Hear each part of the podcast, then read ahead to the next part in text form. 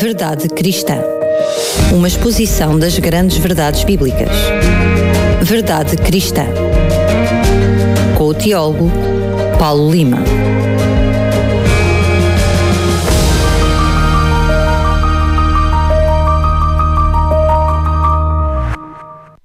E aqui estamos para lhe trazer mais um Verdade Cristã. Aproveito mais uma vez para cumprimentar o Tiago Paulo Lima. Paulo, mais uma vez, bem-vindo. Olá, Daniel, é um prazer estar contigo e com os ouvintes da Rádio Clube de Sinta.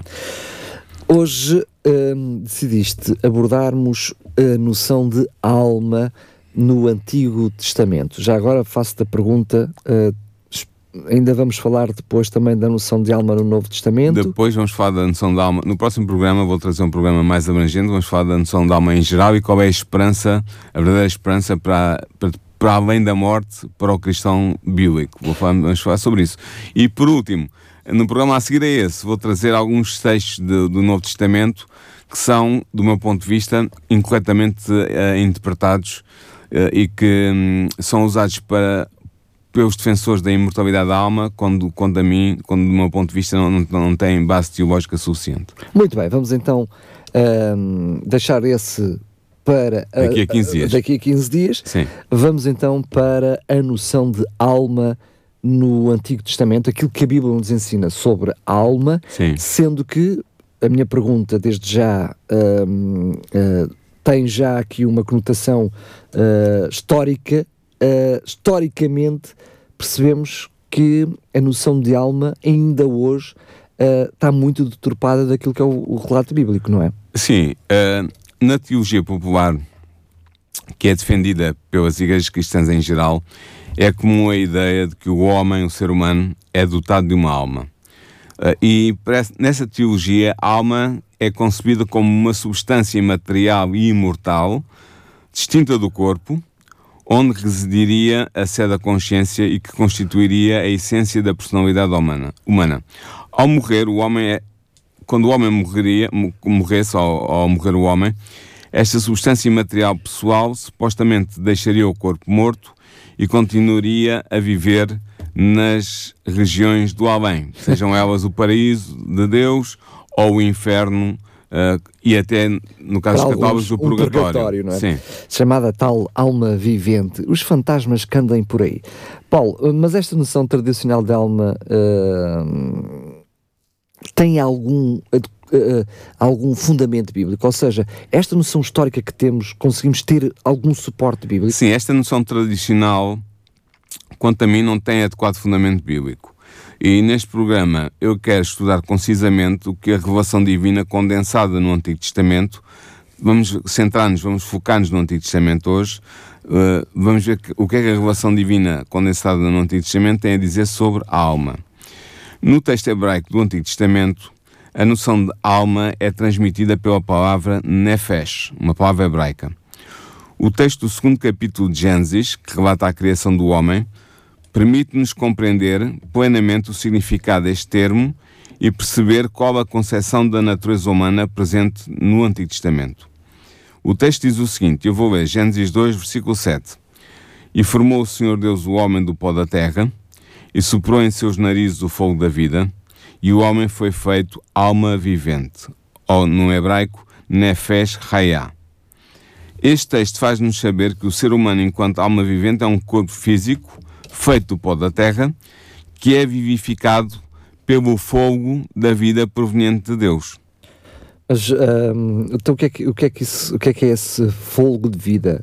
Ou seja, a alma é o fôlego, é um sopro de vida. Tem a ver com isso, sim. A alma não é. A alma é constituída também por isso. Ah, ok. Então força. Este fogo da vida não é uma entidade imaterial e consciente que é introduzida no corpo humano por Deus, mas é sim o poder vital que Deus possui que ele comunica ao corpo do ser humano por ele criado. De facto, o fogo da vida, em hebraico Neshama, fogo da vida de Deus, simboliza o poder doador de vida possuído por Deus. Este poder doador de vida é simbolizado pelo fogo, porque respirar é próprio dos seres vivos e é assim sinal de vida. Deste modo, Deus é descrito como possuindo o fogo, Neshama, o fogo primordial, que está na origem do fogo derivado possuído pelos seres humanos. E por isso, no livro de Job se declara o seguinte: Job 33, versículo 4. O Espírito, Ruach, de Deus me fez, e a inspiração, Neshamá, do Todo-Poderoso, me deu vida. Por isso, Isaías também afirma o seguinte em Isaías 42, 5.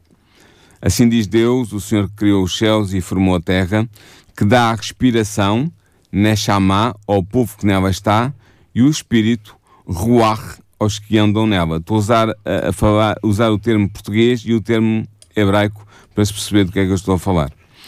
E Jó ainda declara, Jó mais à frente, no seu livro, no capítulo 27, no versículo 3 e 4, declara o seguinte: ele, ele diz abertamente que o fogo de Deus, Neshama, o Neshama de Deus, ao ser comunicado na criação, se particulariza no sopro de vida, Neshama, de cada ser humano, quando ele afirma o seguinte: Enquanto em mim houver um sopro de vida, Neshama, e o alento, Ruach, de Deus nas, nas minhas narinas, os meus lábios não dirão falsidades. Portanto, o que é que a gente prende destes três textos do Antigo Testamento? O fogo da vida, em hebraico Neshama, proveniente de Deus, que representa o poder vital, particulariza-se e individualiza-se no fogo Neshama de cada ser humano, comunicando-lhe vida. O fogo da vida expresso no ato de respirar do homem é assim visto como uma manifestação do poder vivificante do fogo da vida de Deus.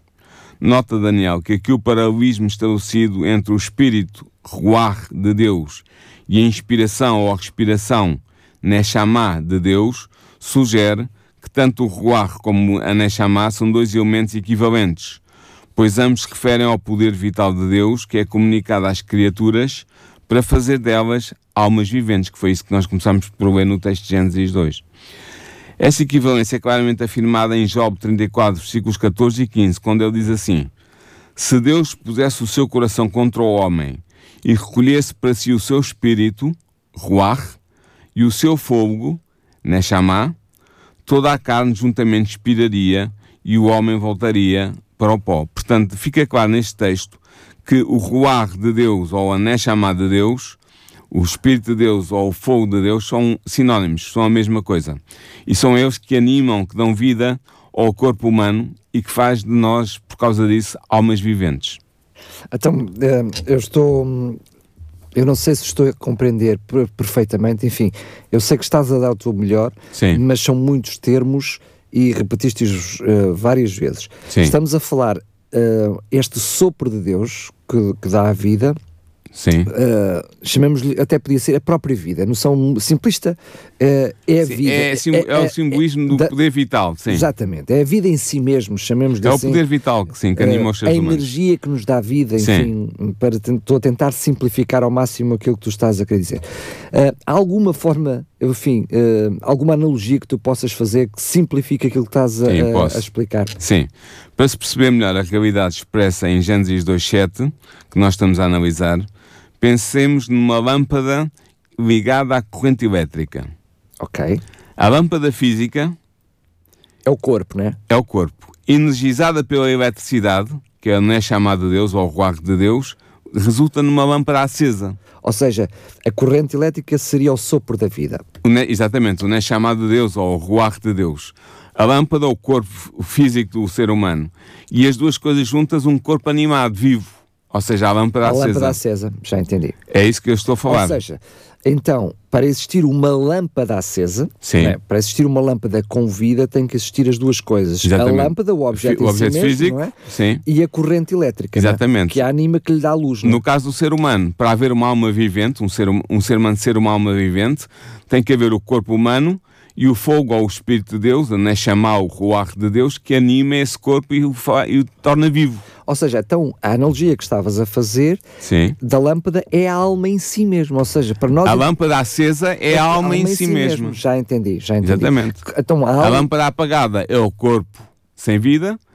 Uh, e a eletricidade que, que, acende a lâmpada é o Neshama ou o Ruach de Deus que dá a vida, que comunica a vida. Portanto, para sermos alma, nós então não temos alma, nós somos uma alma que é a junção da parte material, o corpo, a matéria, com o sopro de Deus, que é a corrente elétrica, teríamos. Então, deixa-me dizer, portanto, a alma humana é o ser humano concreto enquanto corpo vivificado pelo poder vital de Deus. Ficou claro O- para ti? Que é tal Que é o sopro. tal representado pelo sopro ou pelo Espírito de Deus, o Ruach Roné chamado de Deus, no Antigo Testamento, isso é claro.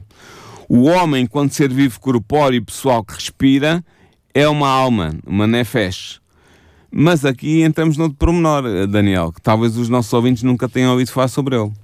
Que é, segundo o Antigo Testamento, não é apenas o homem que é alma, que é nefesh. Não é apenas o ser humano. Tal como o homem, também cada animal é uma alma vivente, uma, uma alma vivente, uma nefesh raya. É o que nos diz, por exemplo, Gênesis capítulo 1, versículo 24, que diz assim: E disse Deus: Produz à terra alma vivente, nefesh raya, conforme a sua espécie, gado e répteis, e bestas feras da terra, conforme a sua espécie, e assim foi. Portanto, aqui fica claro que estes animais que estão aqui a ser referidos em Gênesis eh, capítulo 1, versículo 24, que são produzidos pela terra no, no dia da, nos dias da criação, são nefesh raya, são almas viventes. Uh, são produzidos pela terra, ou seja, são criados Surgem a por partir Deus. da terra, são criados por Deus, surgindo a partir da Ou terra. seja, também eles são a conjunção de corpo Com- mais vida, não é? Exatamente, mais o, nef, a nef, mais o, o Neshama ou o sopro de Ruach Deus. de Deus, o sopro de. Deus. E eu podia acrescentar, e, e os nossos ouvintes podem dizer, ah, mas é só esse texto. Não. Podemos ver Gênesis 1, 20, Gênesis 1, 30, Gênesis 2, 19, Gênesis 9, 10, 12 e 15 Gê- e 16, Levítico 11, 46 e podia dar outros exemplos. Ou seja, os animais são almas viventes, como nós, porque também são corpos físicos vivificados pelo fogo de Deus. Como nós vimos, por exemplo, se compararmos com Gênesis 7, versículo 22. Ora, a aplicação da noção de alma, nefesh, aos animais mostra claramente que no Antigo Testamento ser alma não é um privilégio humano. Fica também ainda mais claro que no Antigo Testamento a alma não é uma substância imaterial distinta do corpo que seria a essência específica do ser humano. Tanto o homem como o animal são concretamente, fisicamente, almas. A superioridade humana sobre os animais não reside no facto de o homem ser alma vivente, porque os animais também são almas viventes. Reside no facto de ele ter sido criado à imagem e semelhança de Deus, como diz Gênesis 1, versículo 26 e 27. Essa é a diferença entre a alma vivente humana e a alma vivente animal, como um cão, um gato, ou um, um, leão, ou uma baleia, entendes? Aham. Essa é a diferença. Mas tanto os animais que estão vivos como o ser humano são nefesh raya, almas viventes. Então, se, uh, passando, da, da- passando uh, a noção que tu nos trouxeste hoje, então partimos logo do, do, do princípio, ou seja, é quase uma lapalice, uma Hum. conclusão óbvia, que uh, a alma não pode ser imortal, porque lá, está, se tirares o sopro de Deus, a eletricidade da lâmpada, Ela apaga-se. apaga-se, portanto a alma não pode ser imortal. E estás a concluir muito bem, ainda bem que chegaste a essa conclusão, é sinal que eu estou a explicar ah, aceitavelmente. Sim, dado o que eu disse atrás, torna-se evidente que no pensamento hebraico, no pensamento do, Novo, do Antigo Testamento, a alma, nefesh, não é imortal. Pelo contrário, devido ao modo como está constituída, como tu já fizeste menção, ela está necessariamente sujeita à morte. De facto, quando a alma vivente, seja um homem ou um animal, perde o fogo da vida que a vivifica, ela morre e o seu corpo volta ao pó da terra. Dá-se então o processo inverso ao processo da criação. E assim, referindo-se à morte do homem, o livro de Eclesiastes declara o seguinte, em Eclesiastes 12, versículo 7. E o pó volta à terra como era, e o espírito, aqui a palavra é ruach, volta a Deus que o deu. Dado como nós vimos já anteriormente, ruach, espírito, e neshama, fogo, são termos semanticamente equivalentes, têm o mesmo significado, devemos concluir que este texto declara que a morte do homem é marcada pelo regresso a Deus do poder vital simbolizado pela capacidade de respirar. Visto que tanto o homem como o animal são almas viventes, eles partilham o mesmo fim, na morte. E por isso é que Salomão, em Eclesiastes capítulo 3, versículos 19 e 20, escreveu o seguinte: Porque o que sucede aos filhos dos homens, portanto ele está a falar dos seres humanos, Isso mesmo também sucede aos animais. A mesma coisa lhes sucede. Como morre um, assim morre o outro. Todos têm o mesmo fogo, cá está a palavra, e a vantagem dos homens sobre os animais não é nenhuma, porque todos são vaidade, todos vão para um lugar, todos são pó e todos ao pó tornarão. Portanto, fica mais claro do que isto é difícil. Uma, uma alma vivente, seja um animal ou um ser humano, quando morre, volta ao pó e o ruar ou, ou a Neshama de Deus, o espírito ou o fogo de Deus, volta a Deus. Portanto, esta sujeição da alma, da alma humana à morte é claramente declarada por vários textos bíblicos. Eu estou a pensar, por exemplo, no texto do profeta Ezequiel, que está em Ezequiel 18, versículo 4 e versículo 20, em que ele diz assim: ele repete, a alma, nefesh, que pecar, essa morrerá. Portanto, um texto mais claro do que este não é possível encontrar na Bíblia. E lá está, e essa noção de alma é a pessoa. A pessoa que pecar morrerá. É? Exatamente. É? é a pessoa no seu conjunto, no seu todo. E, e, esta verdade de que a alma que pecar morrerá, ou de que a alma morrerá, que pode morrer, portanto, que é mortal, é reiterada de múltiplas formas no Antigo Testamento. Assim, o profeta Balão declarou em Números 23, versículo 10: A minha alma, Nefesh, morra da morte dos justos e seja o meu fim como o seu. O profeta Ezequiel, noutro, noutra parte do seu livro, pronunciou o seguinte oráculo: Vós me profanaste entre o meu povo por punhados de cevada e por pedaços de pão para matardes as almas.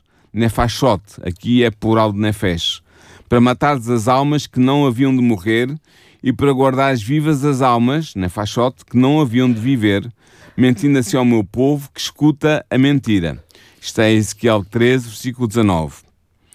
E eu podia acrescentar os textos, aliás, eu vou acrescentar, porque nem sempre é evidente nas modernas traduções da Bíblia que existem muitas outras passagens do texto hebraico do Antigo Testamento que afirmam claramente que a alma, a nefesh, humana, está sujeita à morte.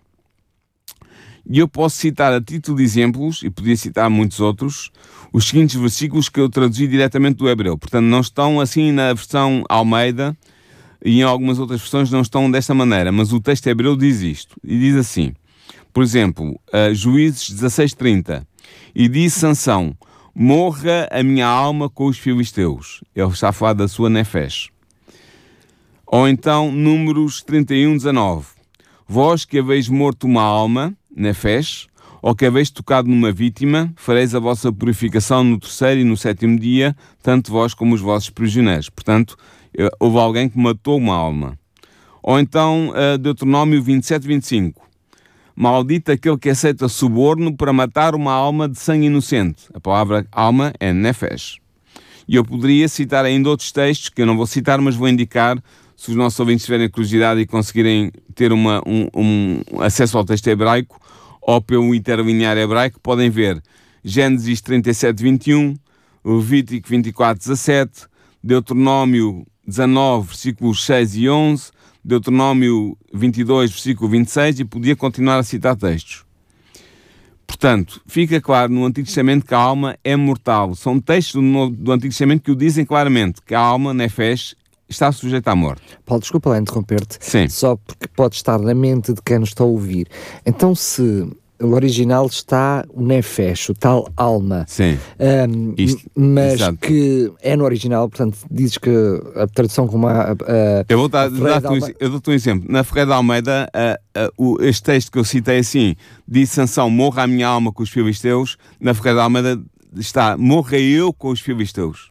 Exatamente. Mas o texto grego, uh, perdão, hebraico diz: morra a minha alma, nefesh, como com os filisteus. Mas na realidade, uh, a tradução, permite-me a expressão, não sendo uh, linear com o que está a ser dito no hebraico, no hebraico a verdade é que também ela é verdadeira, porque a noção que está ali é a pessoa. Exatamente, é a personalidade, eu. É, eu, morra eu. Portanto, Exatamente.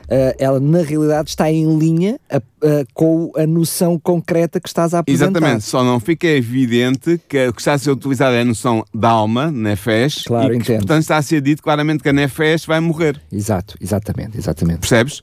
Mas também é interessante o facto que no pensamento hebraico, um homem morto é ainda uma alma, mas é uma alma morta.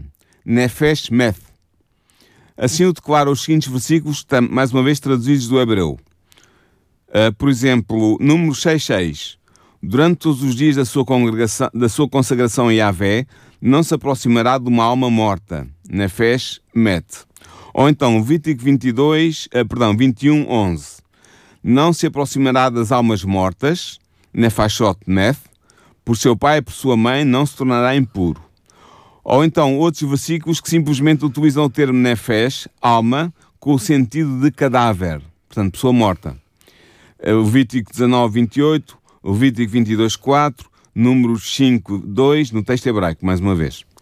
Portanto, finalmente, convém dizer ainda que o termo nefesh ocorre no Antigo Testamento 745 vezes mas nenhuma só vez, e eu desafio que os nossos ouvintes que queiram fazer a, a, o esforço de procurarem, nenhuma só vez nestas 745 vezes o termo nefesh está associado à ideia de imortalidade, quando muitas outras vezes está associado à ideia de morte.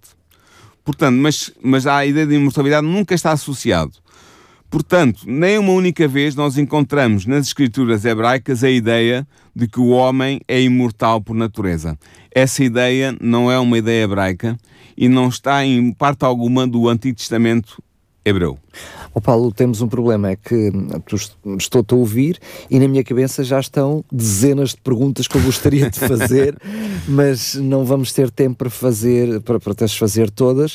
Uh, aliás, precisamos de fazer realmente mais programas sobre este assunto, sim, não se pode escutar aqui, um semana, porque certamente quem nos está a ouvir poderá ter as mesmas dúvidas que eu, que é, mas culturalmente nós vemos a noção de alma de uma forma totalmente distinta. Uh, mas, por exemplo, o próprio, tão simples quanto isto, os próprios cristãos que acreditam na ressurreição, então o que é que se passa aí com. com... Exato, na ressurreição, já vou lá, acreditam na ressurreição e fazem muito bem. Mas o problema é que eles acreditam também na imortalidade da alma. Ou seja, que a alma, quando o corpo falece, quando a pessoa falece, a alma, a, a parte essencial e material e, e, consciente da pessoa sai do corpo e vai para outro lugar. Sim, a questão é que fica. Isso é que fica imposto em causa com o que eu estou a dizer. Por isso é que eu estou a dizer que ficam muitas perguntas por, por, por eh, responder. Mas já estamos mesmo na, pa na parte final. O que eu te pergunto é que conclusões é que consegues retirar, é que tu, pessoalmente, como teólogo, tiras daquilo que é o Sim. teu entendimento sobre este assunto. Portanto, ao terminarmos este estudo breve, que eu procurei que fosse breve, mas elucidativo, nós podemos apresentar as seguintes conclusões. Primeira, a alma, nefesh, é o ser vivo, é o ser vivo concreto, isto é, é o corpo vivificado pelo poder vital representado pelo fogo, né, chamado de Deus, ou pelo espírito, ruar de Deus. Podíamos chamar, a simplificar, é um ser vivente. É um ser vivente, é uma alma vivente, um ser vivente. Isso. Portanto, o homem é na sua corporalidade vivificada, no seu corpo animado, uma alma vivente. Os animais também são almas viventes, como eu já mostrei. São seres vivos, na realidade. Seres nós, vivos como nós. Nós usamos a expressão seres vivos. É? Exatamente, é isso mesmo. Logo, aliás, quando nós falamos em animal, estamos a apontar para a alma, porque animal vem da palavra anima, que em latim quer dizer alma. Portanto, são almas também. Agora, a alma não é. O que é que a alma não é? No Antigo Testamento, a alma não é uma substância imaterial, consciente, distinta do corpo e própria dos seres humanos, como quer a teologia tradicional. Segunda conclusão: a alma está sujeita à morte. O texto bíblico que eu citei do Antigo Testamento são claros sobre isso. Quando o poder vital, representado pelo fogo ou pelo Espírito de Deus, abandona o corpo humano ou animal, a alma morre. O corpo regressa ao pó e o fogo ou o Espírito proveniente de Deus, que representa o poder vital, regressa a Deus. Logo, a alma não é imortal ou indestrutível. Mas isso, agora estão a pensar talvez os nossos ouvintes, ah, mas o espírito regressa a Deus, portanto, há uma parte uh, humana consciente que regressa a Deus. Não. É que o ruar, o espírito não, de Deus, não é um, um momento consciente que é introduzido no corpo humano. É o poder vivificador, é a tal eletricidade que acende a lâmpada e que faz com que ela seja uma lâmpada brilhante, viva, se quiseres. Mas, ó Paulo, eu, eu tenho mesmo que te fazer esta pergunta. Eu peço imensa desculpa. Mas é que eu estou a dar um nó na minha mente. Porque é, é assim, nós não somos apenas matéria com energia. Portanto, o que tu estás a querer dizer. Nós temos com... consciência. Isso. Temos personalidade. Sim. Temos consciência. Sim. Somos seres únicos. Cada um de nós é um ser único. É verdade. Não é apenas a junção da matéria com a energia. Esta noção de personalidade traz-nos aqui Mas a- alguma coisa a mais Sim. que se perdermos energia, mesmo que a energia, a eletricidade volte para Deus, certo? Ora, imagino no dia da ressurreição, ah, tem que voltar mais do que a energia para um corpo até que já não existe, não é? Não, exatamente. Ahm, Essa, estás a perceber onde eu quero chegar? Ou seja, eu percebo. há qualquer coisa mais... Há a nossa individualidade. Isso. Mas essa individualidade que é expressa pela personalidade humana tem uma base material. E essa base material é parte do corpo humano, é o cérebro humano. Exato. Quando o cérebro. É a junção das duas é- coisas. é o cérebro animado Isso. pelo ruar ou pelo chamado de Deus. Quando nós temos essa, essa força vital que vem de Deus, que nos anima, que nos dá vida, nós estamos organizados de tal maneira, materialmente falando, que o nosso cérebro se traduz, traduz em pensamentos, em personalidade, em vontade, Fruto em, da educação que tivemos, do Exatamente. meio onde tivemos, tudo Portanto, isso. Tudo isso. quem somos. Agora, a personalidade que nós somos está inscrita no cérebro. E o cérebro é uma entidade material que por si só não funcionaria se não fosse o Neshama, o Ruach de Deus, que o, dá, que o anima, Isso, que lhe dá vida. Entendo, entendo. Entendes? Agora, depois de tudo o que eu disse, as pessoas podem estar a pensar, mas então, o homem está condenado a perecer eternamente quando morre? Se a alma é mortal e não imortal, quer dizer que não há esperança para a morte? Quer dizer que nós estamos condenados à morte eterna, a desaparecer? Não. O Antigo Testamento, tal como o Novo, apresenta a verdadeira solução para a morte. E essa verdadeira solução bíblica para a morte, revelada no Antigo e no Novo Testamento, é a ressurreição. É através da ressurreição dentre os mortos que a imortalidade será oferecida aos seres humanos que Deus julgar dignos de tal dom, da imortalidade. E assim nos ensinam os profetas do Antigo Testamento. Por exemplo, se nós lermos Daniel 12, versículo 1 e 2, vamos ver lá expressa que a esperança que Daniel tinha e que lhe é comunicada por revelação divina é a ressurreição Mas da, espera. da morte. Deixa-me só dizer isto. Força, desculpa. E Ezequiel, um outro profeta, em- no, no capítulo 37, no versículos 1 a 14, também mostra claramente que a esperança para a, para a sobrevivência à morte da parte daqueles que se forem obedientes a Deus é a ressurreição. Não é uma qualquer alma- imortalidade dada pela alma, porque a alma é, é imortal, como já mostrei claramente citando textos do Antigo Testamento. É, mas e continuará, porque tu disseste que a ressurreição trazia a imortalidade. Sim. Mas não é esse o meu entendimento. O meu entendimento é que nós, mesmo com a ressurreição, não seremos imortais. Nós seremos eternos, que é diferente de sermos imortais. Porque eu lembro-me, por exemplo, na, criação, Sim. existia a árvore do, do, do, Do- do, do, do bem do conhecimento do bem e do mal. do mal, que, que alimentava, eh, diria, os seres humanos para que eles se mantivessem vivos. Exatamente. E na eternidade penso que também vai ser E assim. vai assim, porque Apocalipse que fala claramente da árvore da vida que está no, no jardim, na Nova Jerusalém. Ou seja, Sim. mesmo após a ressurreição, Nós somos sujeitos não à somos, morte. Isso, não somos imortais. É Deus que nos concede o dom da vida e que prolonga esse dom da Isso, vida isso. eu- conforme eu entender. Mas isso é verdade para todos os seres criados, não é só para os seres humanos. Os seres angélicos é, acontece a mesma coisa com eles.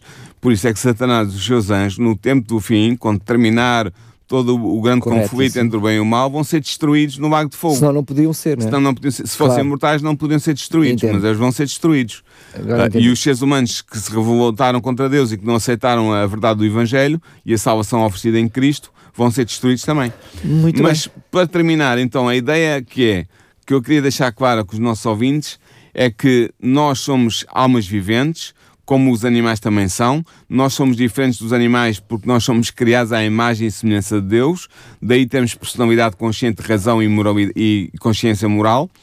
Mas somos seres mortais, a alma nefesh é mortal e o acesso à imortalidade para os fiéis a Deus é feito através da ressurreição. Muito bem. Eu acho que hum, f- ficou claro, hum, mas não vamos fechar este assunto por aqui. Na próxima semana vamos voltar a Sim. este assunto e abordar algumas questões que ainda não abordámos Sim, hoje. No próximo programa nós vamos estudar a esperança cristã perante a morte. Precisamente vamos analisar mais a fundo esta E como é que questão. funciona? Como é que funciona a- Porque hoje ficaram muitas dúvidas. Sim, ficaram dúvidas, sim, claro que sim. Muito bem. Uh, normalmente costumas terminar o programa sempre com um abraço especial uh, a alguém em particular. Também tens hoje. Tem, tem. É- é hoje queria dar uma saudação especial aos membros de uma igreja que eu ainda não mencionei nos nossos programas, que já mencionei várias igrejas, mas não, não esta ainda.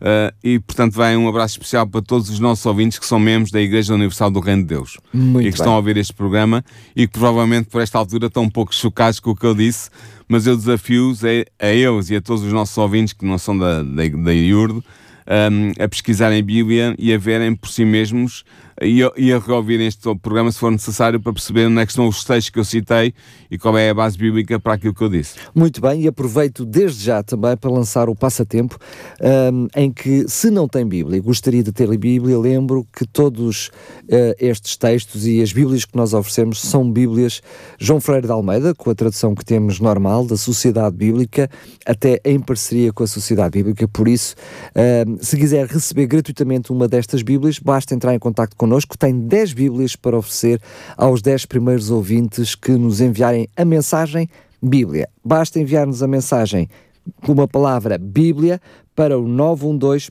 933, assim é que é, o indicativo 933, pois 912 912. É duas vezes a nossa frequência. Eh, basta colocar o seu nome e uh, a palavra Bíblia para sabermos a que é esse passatempo que uh, se refere. Está a valer 10 Bíblias para os primeiros 10 ouvintes. Depois entraremos em contato consigo para saber se quer levantar aqui nas instalações da rádio na Portela de Sintra ou se quer que lhe enviemos gratuitamente para si no correio.